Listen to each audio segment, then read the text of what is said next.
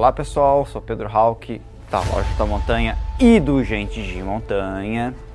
E hoje aqui, galera, eu vou falar para vocês de um dos personagens mais inacreditáveis da história do montanhismo. A sua noção sobre extremo vai ser atualizada. Eu vou falar hoje de Jerzy Kukushka.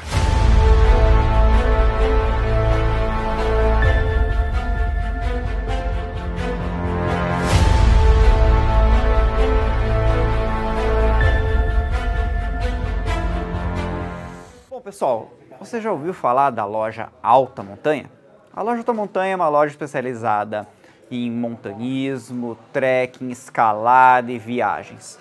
Dá uma olhada no site www.lojaam.com.br e conheça os nossos produtos. E se você gosta de viajar, gosta de caminhar, não deixe de entrar lá no Gente de Montanha. O Gente de Montanha está no endereço www.gentedemontanha.com e lá você vai conhecer todos os nossos roteiros, inclusive o roteiro para trekking da base do Everest. Bom, galera, é o seguinte, vocês provavelmente já devem ter ouvido falar do Reinhold Messner, que é o, entre aspas, Pelé do montanhismo, né? A gente tem que sempre usar uma, né, um parâmetro, o futebol que é mais famoso, né? Então ele seria lá o grande montanhista e ele ficou muito famoso porque ele foi a primeira pessoa a escalar o Everest em oxigênio e também a primeira pessoa a escalar as 14 montanhas acima de 8 mil metros do planeta é, pela primeira vez. Né?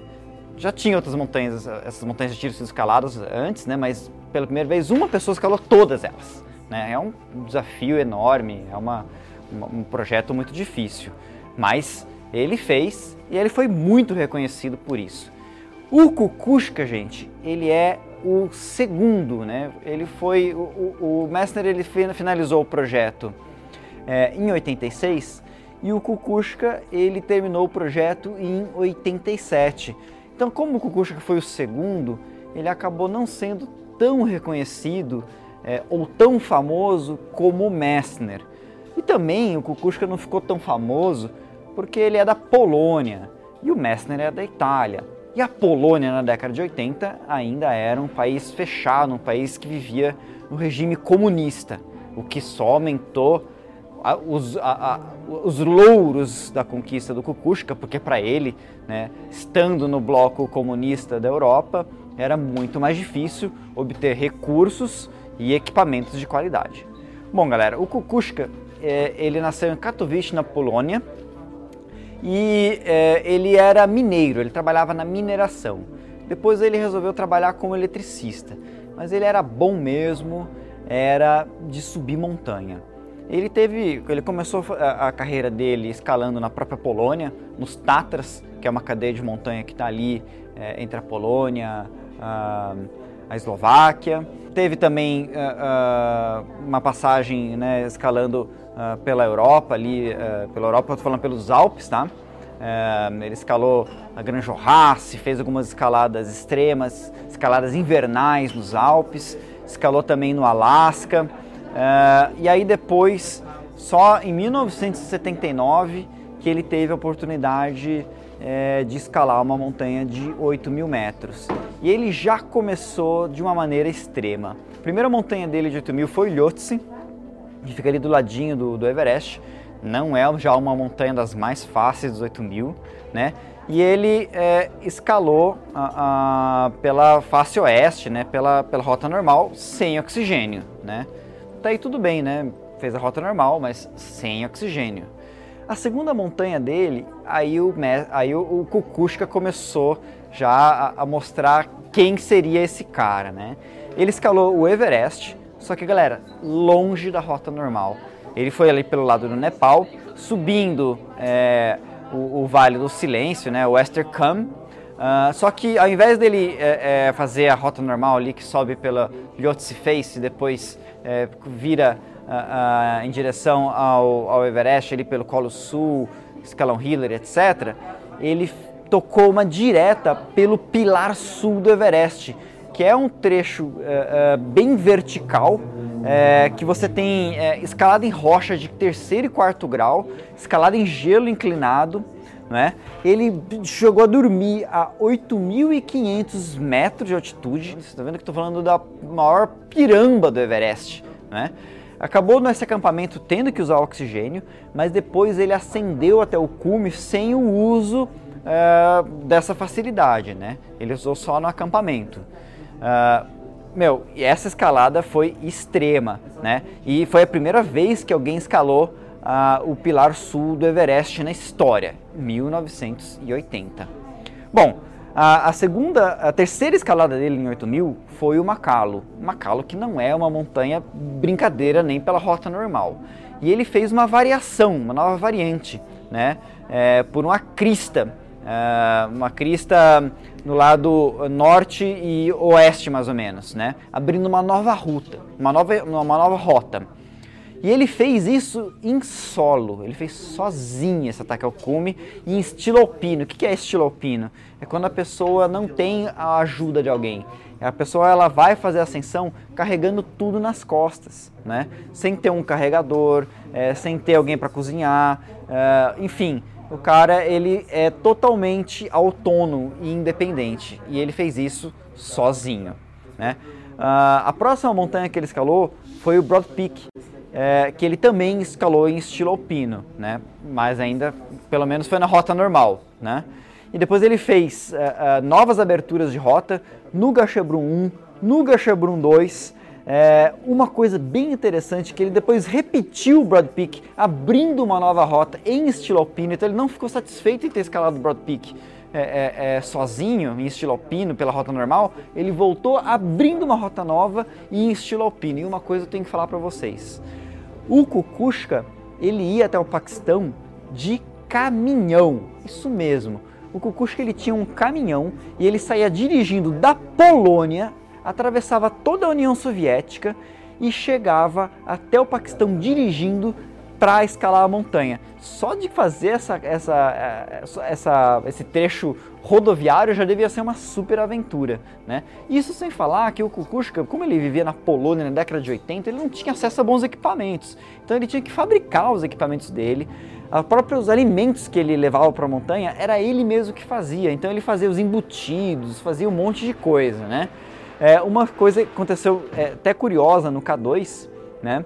uh, que ele escalou em 1986, que ele já estava bem famoso naquela época, né? E aí então teve um montanhista uh, uh, europeu que soube que o Kukushka estava no acampamento base e quando viu o Kukushka, ele estava lá com aquela barriguinha, né, de caminhoneiro, né? E aí o cara olhou, se assim, mediu de baixo para cima assim, você que é o Kukushka, né? Eu imaginei que fosse um atleta, né? Pô, você com essa barriga aí, será que é verdade mesmo, né? E aí o Kukushka ele foi, fez o cume do K2 por uma rota nova, em estilo alpino, e foi uma escalada tão extrema que o parceiro dele acabou falecendo e graças a essa barriguinha que foi é, uma reservinha de energia a mais que ele tinha, que ele conseguiu sobreviver. Então realmente o Kukushka foi uma pessoa fora de sério. Dentre das 14 montanhas de 8 mil metros que ele, que ele é, acabou escalando, ele só usou é, oxigênio no Everest, mesmo que ele tenha chego no cume 100, ele usou lá no acampamento. Todas as outras escaladas foi ou em estilo alpino ou abrindo uma rota nova. Né? E ele ainda fez mais. Quatro das 14 montanhas ele fez é, invernal, ele escalou durante o inverno, gente. Então não basta escalar um 8 mil, você tem que escalar no inverno e sozinho, estilo alpino. Então o cara era realmente fora de sério. Bom, ele terminou o, os 14 escalando por último o Chapagman, que é a montanha mais baixa dos, dos 8 mil, escalando novamente uma rota nova. E aí, para inovar, ele chegou no cume e desceu esquiando, né? Porque Kukushka, né, descer caminhando é fácil demais, né? Mas beleza, já tinha infelizmente o projeto dos escaladores dos 14, já tinha tido o seu pioneiro, né, o mestre já tinha feito um ano antes, então ele acabou não colhendo os louros, né, ele foi só o segundo. E depois ele continuou esse, esse ideal dele, né, de ficar escalando rotas novas, etc. E em 89 ele foi lá pro, pro Lhotse de novo, que tinha sido a primeira montanha que ele escalou 10 anos antes, né?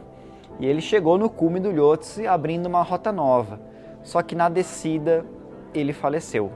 Pois é, o Kukushka ele podia ter o melhor, não podia ter o corpo mais de atleta assim possível, mas ele era um cara que tinha uma resistência extrema, uma resiliência absurda, né? Uma pessoa que não conhecia limites. E ele não morreu porque por imprudência, por imperícia, né?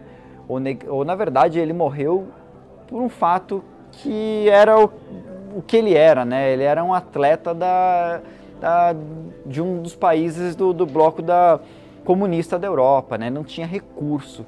O Kukushka ele comprou uma corda de segunda mão num mercado em Katmandu e ele estava usando essa corda para rapelar depois que descer do cume do Lhotse e a corda arrebentou. E nessa, por causa de economizar alguns slots, ele acabou, o mundo acabou perdendo esse grande gênio do montanhismo, que eu não tenho dúvidas que se ele tivesse é, sobrevivido a essa escalada, ele depois iria fazer coisas que de fato é, nunca mais vamos conseguir chegar. Ele tinha um potencial enorme, né? E seria assim uma não tenho nem palavras para falar, galera. Tão difícil de falar um cara que é tão é, excêntrico, excepcional, né? Esse foi nosso Jerzy Kukushka. Bom, eu gostaria até de falar alguma palavra em polonês, né, em homenagem a ele. Então estou colocando aqui a Carol, né, nossa amiga da Polônia. Kukuczka, Jerzy Kukuczka, Katowice, piwo. A única coisa que eu sei falar em polonês é piwo, que é cerveja. Mas obrigado, Kukushka, por fazer tudo aquilo que você fez. O montanhismo aumentou muito seus limites com a sua passagem pela Terra. Um abraço, pessoal, e até a próxima!